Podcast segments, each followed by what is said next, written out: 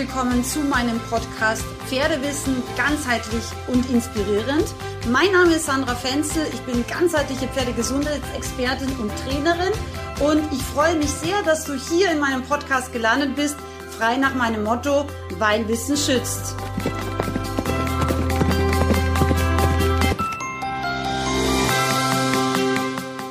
Ein ganz herzliches Willkommen zu meiner heutigen Podcast-Folge.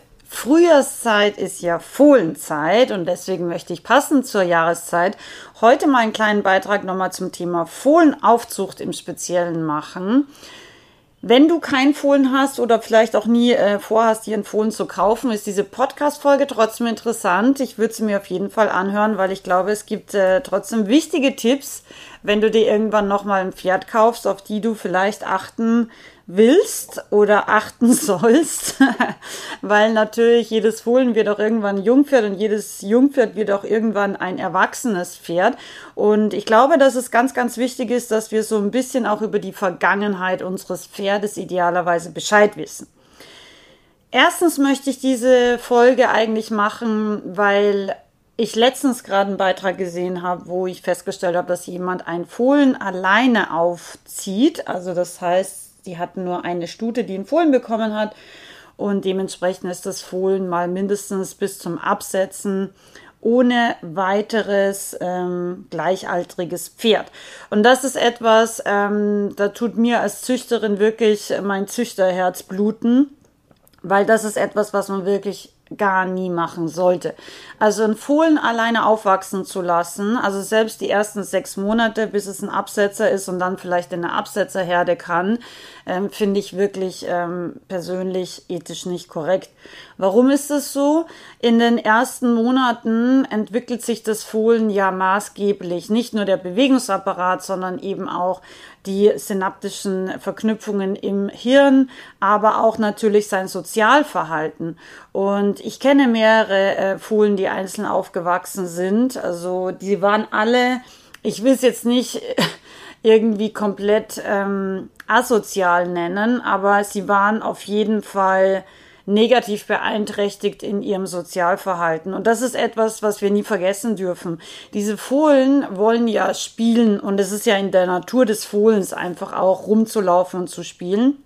Und wenn es keinen Spielpartner hat, dann wird es natürlich einerseits seine Mutterstute nerven, was jetzt der Stute gegenüber auch irgendwie nicht so fair ist, weil es ist nicht die Aufgabe der Stute, mit seinem Fohlen unbedingt zu spielen, sondern einfach das Fohlen ein bisschen zu erziehen und großzuziehen und zu ernähren. Und wie gesagt, normalerweise spielen ja Fohlen mit Fohlen und das sollte auch wirklich so sein. Und andererseits versucht das Fohlen dann oft den Menschen auch als äh, fehlenden Spielpartner zu akquirieren sozusagen. Und auch das hat oft eine ganz, ganz negative Beziehung dann auch in weiterer Folge zu Menschen, weil die Menschen das oft nett und lustig und süß finden, wenn dann das Fohlen einen ansteigt oder ein bisschen zwickt und beißt. Man findet das bei Fohlen noch nett und süß, aber äh, so Fohlen werden halt dann auch relativ schnell größer und so ein Huf oder auch so ein Pferdebiss, auch wenn es von einem Halbjährigen dann irgendwann ist, ist ehrlich gesagt nicht so schön. Deswegen Fohlen, erster Punkt, das ist ganz, ganz wichtig, sollen immer mit anderen Fohlen aufwachsen. Und ich gehe sogar hier so weit, dass sie mindestens einen gleichgeschlechtlichen Partner haben sollten. Also das heißt, es ist auch nicht schön, wenn man irgendwie ein Stut und ein Hengstfohlen hat. Also zwei Fohlen ist auch nicht optimal. Warum? Hengste und Stuten haben ein ganz anderes Spielverhalten. Also Stuten spielen eher so wie Fangen und Verstecken sozusagen. Also die laufen sich einfach gegenseitig hinterher. Ähm, da passiert sonst meistens nicht so viel. Es gibt natürlich immer Ausnahmen von jeder Regel, aber generell Stuten ähm, als Jungpferde machen eher so Laufspiele, während Hengste ja ganz klar wirklich auch diese ganzen Rangordnungskämpfe schon üben. Das heißt, sie steigen, sie zwicken sich in die Kapalgelenke und machen dann eben sowas wie Knien. Ähm, sie, sie schubsen sich viel mehr. Also sie sind da tatsächlich so ein bisschen wie Hengste halt auch später sein können, aggressiver in ihrem Spielverhalten. Und das ist nicht wertend gemeint, sondern das ist einfach die Art, wie ein Hengst spielt, um sich einfach später auch auf etwaige Hengstkämpfe vorzubereiten. Das heißt, wenn ein Hengstfohlen mit einem Stutfohlen spielt, ist das auch dem Stutfohlen wiederum gegenüber eigentlich nicht äh, so schön oder nicht so fair. Und man wird das auch selten sehen, dass die ganz lange wahrscheinlich miteinander spielen, weil Hengste einfach ähm, gerade wenn sie dann ein bisschen älter werden, sehr ja auch ein Stück weit grob spielen einfach und Stuten das meistens nicht so schätzen. Und ähm, es ist eigentlich genauso wie bei Kindern, ja, wenn wir das mal tatsächlich ausnahmsweise mit dem Menschen vergleichen. Jungs sind auch meistens wilder als Mädels, wenn sie aufwachsen und eben auch die Art, wie sie miteinander umgehen und eben auch miteinander spielen, unterscheidet sich schon auch äh, meistens zumindest von der Art, wie ein Mädel halt aufwächst und mit anderen Mädels spielt, ja. Und das ist eben bei Pferden nicht anders. Und deswegen finde ich, sollten Fohlen immer in einer Herde aufwachsen, wo es also mindestens einen gleichgeschlechtlichen Spielkameraden gibt, ja. Also generell, ich bin eh kein großer Fan von, ähm, man hat jetzt einen Fohlen oder eben zwei Fohlen, die dann auch noch unterschiedlichen Geschlechts sind. Ich finde, so Fohlen sollten eigentlich schon immer ein bisschen in der Gruppe aufwachsen. Das finde ich einfach viel besser und viel schöner. So, jetzt haben wir mal das Thema äh, Spielkamerad äh, geklärt. Warum ist es noch so wichtig? Wir haben schon kurz angesprochen, dass eben ähm, Reize, positive Bewegungs- und auch Spiel und auch Hautreize eben die Stimulation einerseits des Bewegungsapparates, aber auch des Gehirns und damit auch die Entwicklung des Gehirns fördern. Ja, Ganz wichtiger Punkt. Das zweite ist, dass ähm, dieser Bewegungsapparat eben nicht nur einerseits sich besser ausbildet, eben Knochen, Gelenke, Muskeln und so weiter, wenn er sich mehr und eben auch ein bisschen unterschiedlich bewegt. Also gerade wie gesagt bei Hengsten, die haben ja ein sehr ähm, ja, spezielles Spielverhalten eben mit Steigen und Hinwerfen und Knien und den anderen eben auch in die Schulter zwicken und in die Flanke zwicken und dann schnelle Drehungen. Also das ist schon für den Bewegungsapparat koordinativ auch sehr anspruchsvoll und das ist eben auch einer der Gründe, warum einfach Fohlen wirklich auch genügend Platz und Spielkameraden brauchen, mit denen sie richtig, richtig ausgelassen spielen. Es fördert nämlich ihre sogenannte Propriorezeption. Also proprio äh, oder proprius kommt vom lateinischen eigen und ist es wahrscheinlich recibere. Ich hatte nie Latein, ich habe Italienisch gelernt. Ist recibere oder recibere? Das weiß ich jetzt nicht. Auf Italienisch würde man recibere auf jeden Fall aussprechen. Das heißt aufnehmen. Das heißt eigen und aufnehmen auf Lateinisch ist sozusagen auf Deutsch übersetzt die Wahrnehmung des eigenen Körpers. Und dazu gehört einerseits eben auch dessen Lage im Raum, aber auch eben Stellung von zum Beispiel Kopf, Rumpf und Gliedmaßen zueinander und eben auch die Veränderung als Bewegung mitsamt des Empfindens für Schwere, Spannung, Kraft und Geschwindigkeit. Es handelt sich dabei um eine Eigenempfindung. Also wenn wir es jetzt nochmal zusammenfassen, ist ein bisschen kompliziert, die Definition. Im Endeffekt bedeutet das nichts anderes, als dass ein Pferd seinen Körper richtig wahrnimmt und auch in der Bewegung korrekt wahrnimmt. Das ist zum Beispiel, klassisches Beispiel ist, wenn sich Pferde ständig anhauen, wenn man sie durch ein Tor oder durch eine Boxentür führt, ja, dann wissen sie eben nicht, wie, wie breit ihr Becken zum Beispiel ist oder ihre Hinterhand oder ihre Schulter. Oder wenn Pferde Probleme haben, auf einer Hänger, Anhängerrampe rauf und runter zu gehen, dann ist das eben auch so ein Thema dass sie eben eine schlechte Körperwahrnehmung oft haben oder auch beim Anhängerfahren umfallen oder sich halt eben immer wieder mh, mm, beim Ausreiten mit verschiedenen Böden schwer tun, also dass sie leicht stolpern oder zum Beispiel auch im Wald über Wurzeln stolpern oder dass sie, wenn sie galoppieren, eben da äh, Gleichgewichtsprobleme bekommen. All diese Sachen hat eben oder haben eben mit der Propriorezeption zu tun. Und diese Propriorezeption, das ist auch ganz, ganz wichtig, wird ganz stark in den Jungpferdejahren festgelegt und eben auch gefördert und eben auch ähm, stimuliert. Und deswegen ist es so super wichtig, dass die Pferde eben auch verschiedene Bewegungen ausführen und nicht einfach nur auf einer kleinen Koppel Schritt hinter der Mama herlaufen, sondern eben genau diese Wendungen machen, die sie beim Spielen machen, diese engen Galoppwechsel, diese eben den anderen zu drücken und zu pushen auch mal mit dem Maul an der Flanke, ja, um dann schneller zu galoppieren oder eben dann eine kleine Galopppirouette oder Wendung zu machen, ja. Das sind ganz, ganz wichtige Punkte, damit unser Pferd wirklich auch ein Gefühl für seinen Körper hat, ein Gefühl für seine Balance, ein Gefühl, wie es eben auch ähm, das Gewicht verschieben kann von der Vorhand auf die Hinterhand, so dass es eben dann auch eine Wendung machen kann auf der Hinterhand. Also all diese Sachen sind super, super wichtig, damit eben ein Jungpferd auch optimal von seiner Koordination sich entwickelt. Und wenn es das nicht tut, dann wird es auf jeden Fall negative Auswirkungen zum Beispiel auf seinen Gleichgewichtssinn haben, aber eben auch zum Beispiel auf seinen Tastsinn, ja, also auch ähm, wie es jetzt seine Hautoberfläche, aber auch die Hufe zum Beispiel wahrnimmt, ganz, ganz wichtig. Und eben auch, wie es generell eben ähm, die, das ist ein bisschen kompliziert. Also man spricht von den Mechanorezeptoren. Das sind sozusagen die sensiblen Endorgane in Muskeln, Sehnen und Gelenken.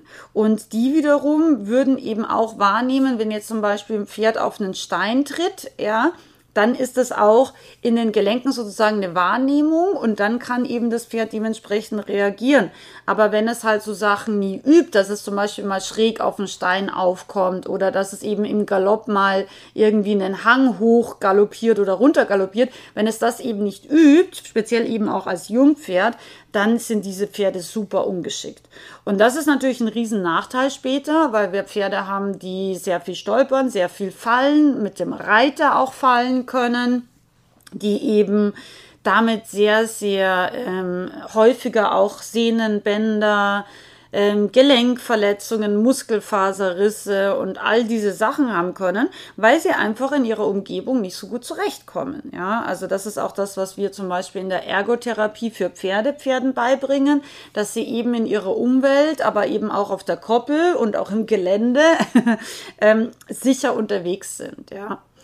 Und das Thema Ergotherapie kann ich gerne auch noch mal ein bisschen ausführen in einer anderen Podcast-Folge. Schreib gerne in meinem passenden Instagram- bzw. Facebook-Beitrag, ob dich dieses Thema interessiert.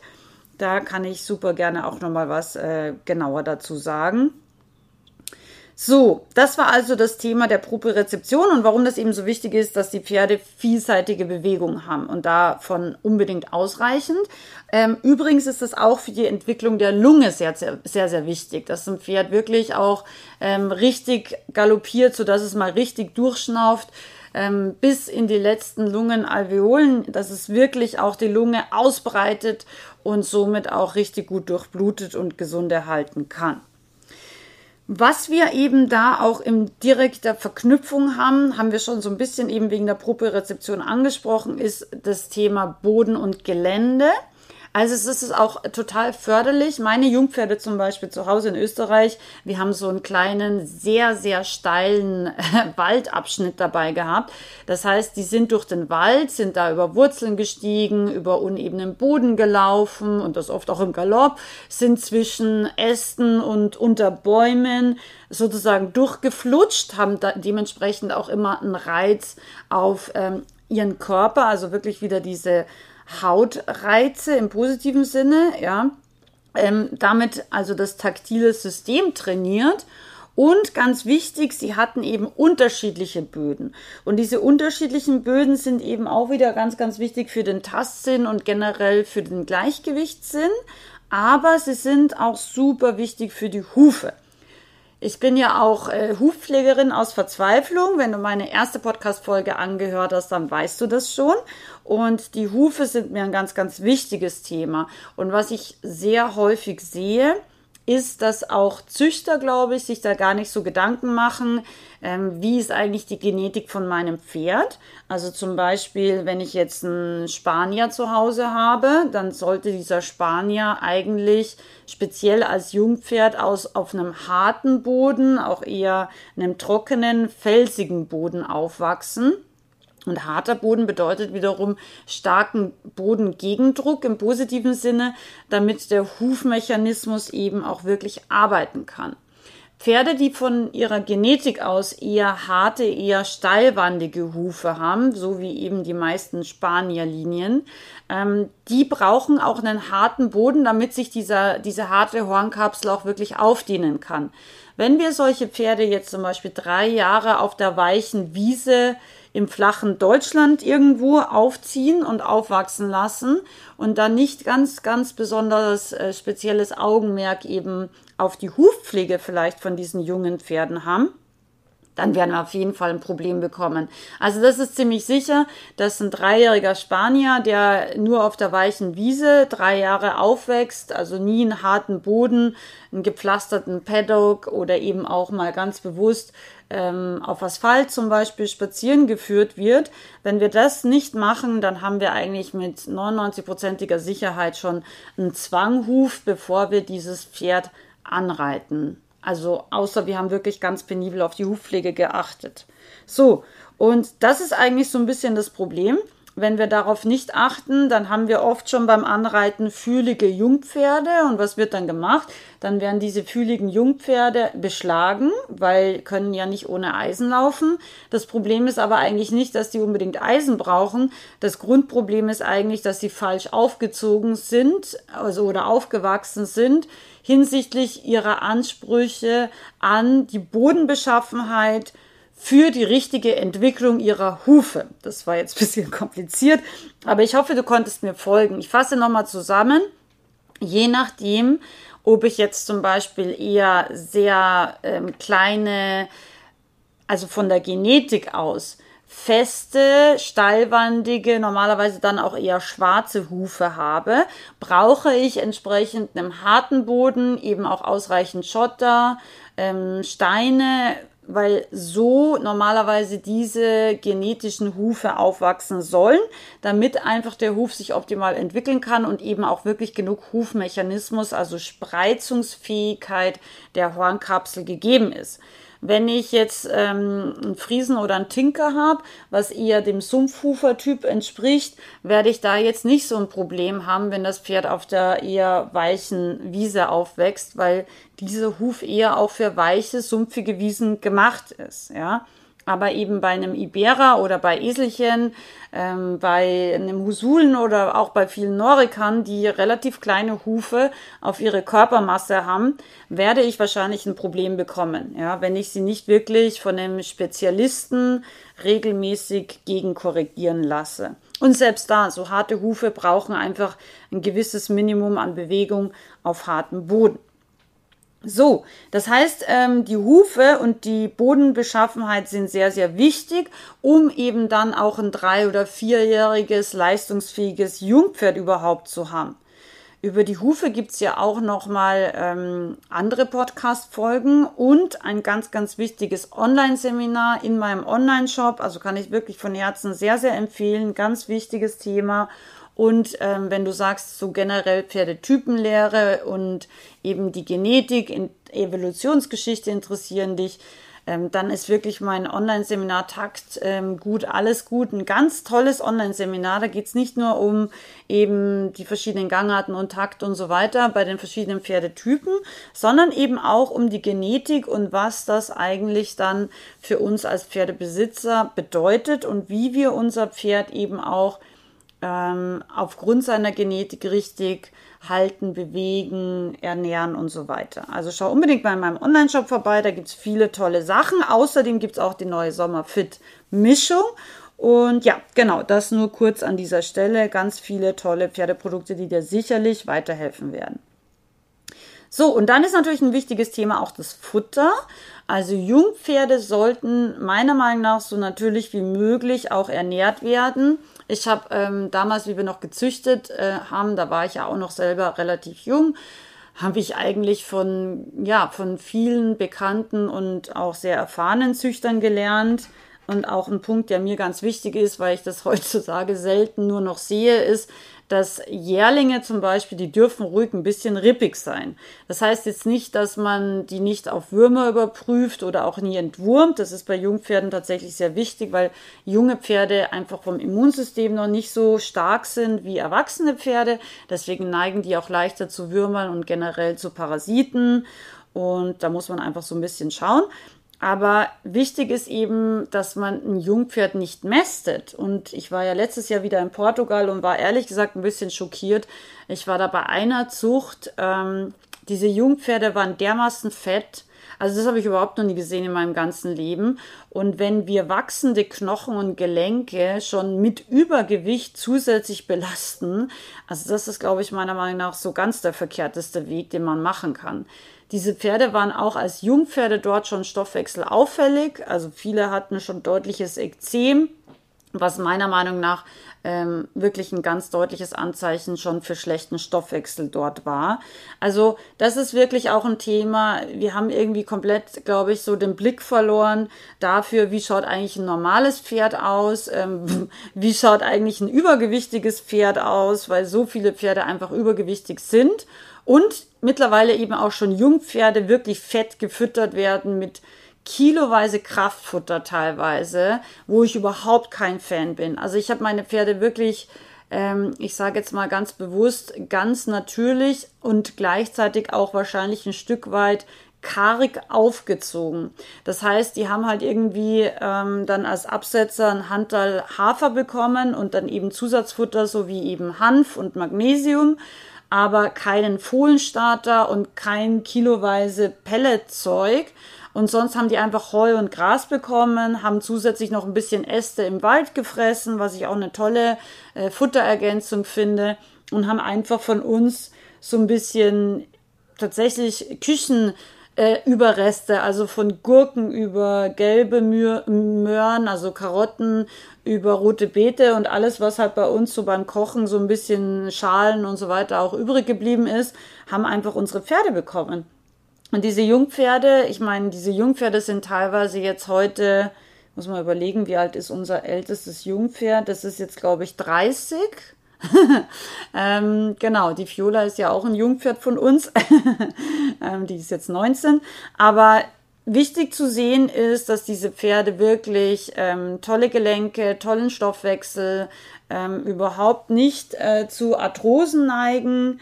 Und natürlich ist das Training da auch ein wichtiger Aspekt, aber ich glaube wirklich, dass Pferde, wenn sie so aufwachsen, mit vielseitiger Bewegung, also wirklich auf verschiedenste Böden, einem Futter, was sie jetzt nicht künstlich ähm, vom Wachstum her extrem schnell nach oben schießen lässt und einfach auch wirklich natürlich im Zusatzfutter, dann meiner Meinung nach kann da eigentlich nicht viel schiefgehen.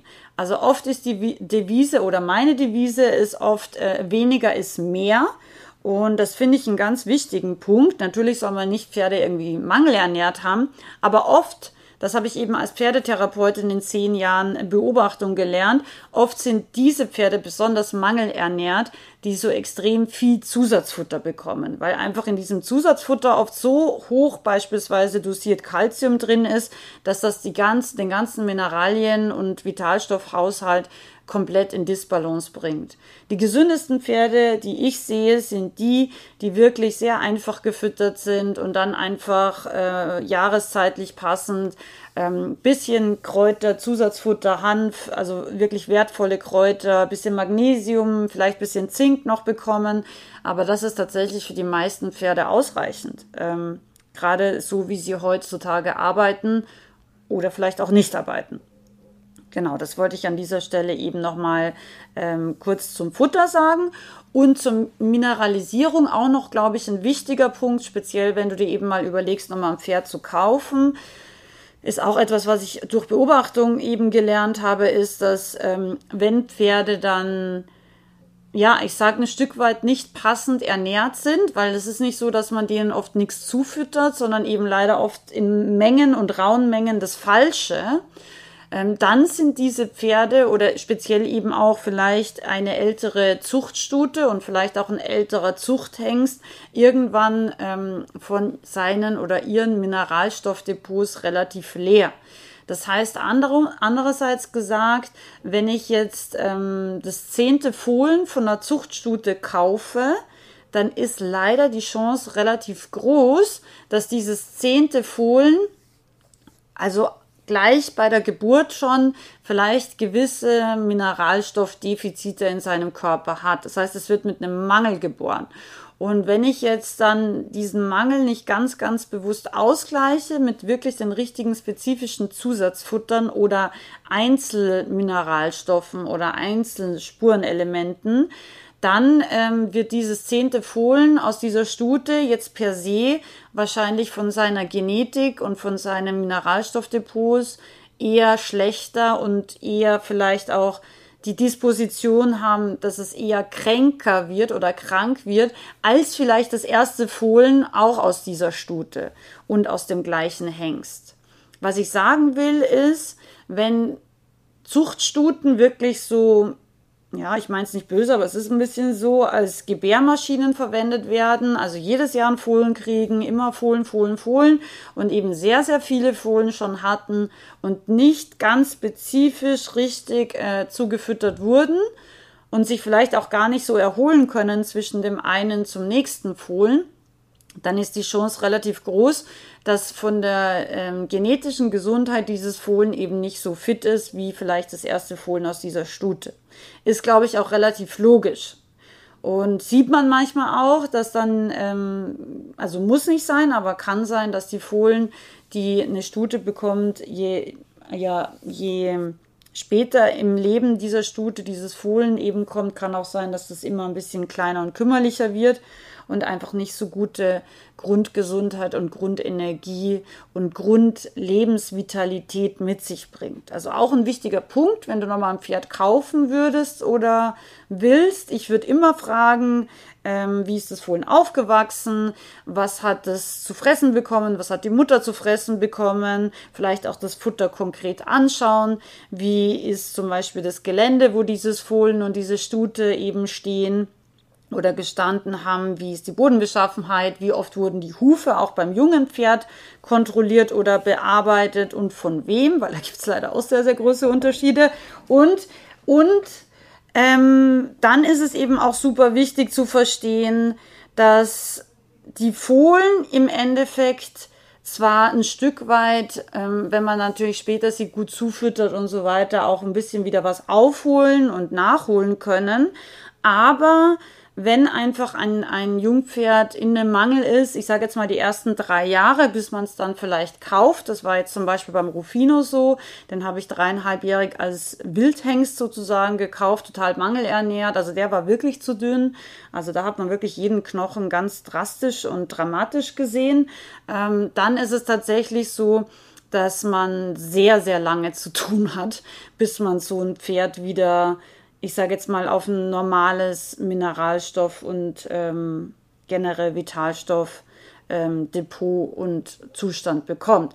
Und diese Pferde können auch ein Leben lang einfach auffällig bleiben. Ja, auffällig im Sinne von, dass sie sehr, sehr leicht zu Stoffwechselauffälligkeiten äh, neigen, dass sie zum Beispiel Stress ähm, anfällig sind und schlecht verarbeiten können, dass sie Gewichtsprobleme haben. Das kann sowohl in die eine als auch in die andere Richtung gehen dass sie zum Beispiel auch zu Koliken mehr neigen, also dass sie zu Arthrosen vor allem auch mehr neigen, dass die Hufe einfach nicht so gut sind und die Hufe auch vielleicht ein Leben lang zu klein für dieses große Pferd oder großen Kaltblüter eben bleiben, weil das Fohlen einfach nicht richtig aufgezogen wurde.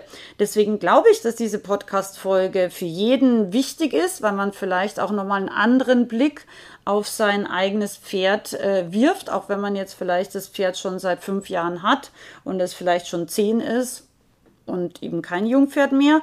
Aber ich glaube, da nochmal so ein bisschen die Hintergründe zu verstehen, ist vielleicht schon wichtig, um vielleicht auch zu verstehen, warum es eben mit dem einen oder anderen auch Probleme gibt oder geben könnte.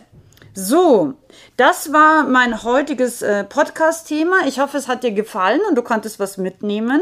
Wenn du sagst, ähm, du konntest schon was aus meinem Podcast lernen, freue ich mich natürlich mega über 5-Sterne-Bewertungen, also über jede 5-Sterne-Bewertung auf Apple Podcast und äh, Spotify freue ich mich wie ein kleines Kind. Und ganz wichtig, ich bin auf der Pferd International dieses Jahr, 26. bis 29. Mai mit eigenem Stand auch im Showprogramm. Und ich freue mich mega. Wir haben so tolle sowohl Rabatte, Messeaktionen als auch ein hyper, super, super Gewinnspiel vorbereitet. Und ja, ich freue mich natürlich auch sehr, wenn du an meinem Stand vorbeikommst und wir mal quatschen können, uns persönlich kennenlernen. Und ähm, wie gesagt, es gibt ganz viele tolle Aktionen. Ich freue mich da mega drauf. Wir sind da auch einige aus dem Team Fenzel, die du dann treffen wirst. Und der Rufino ist auch dabei im Showprogramm. Und falls dich das Thema Fohlen eben auch interessiert, es gibt auch noch eine Podcast-Folge zum Thema Fohlen ABC, also eben der Umgang und ja, unter Anführungszeichen die richtige Kinderstube für Fohlen, wie ich das früher eben gemacht habe als Züchterin. Hör dir gerne diese Podcast-Folge an. Genau, ich hoffe, es hat dir Spaß gemacht, mir zuzuhören und ich wünsche dir noch einen schönen Sonntag und freue mich sehr auf dein Feedback zu dieser Podcast-Folge auf Facebook und Instagram.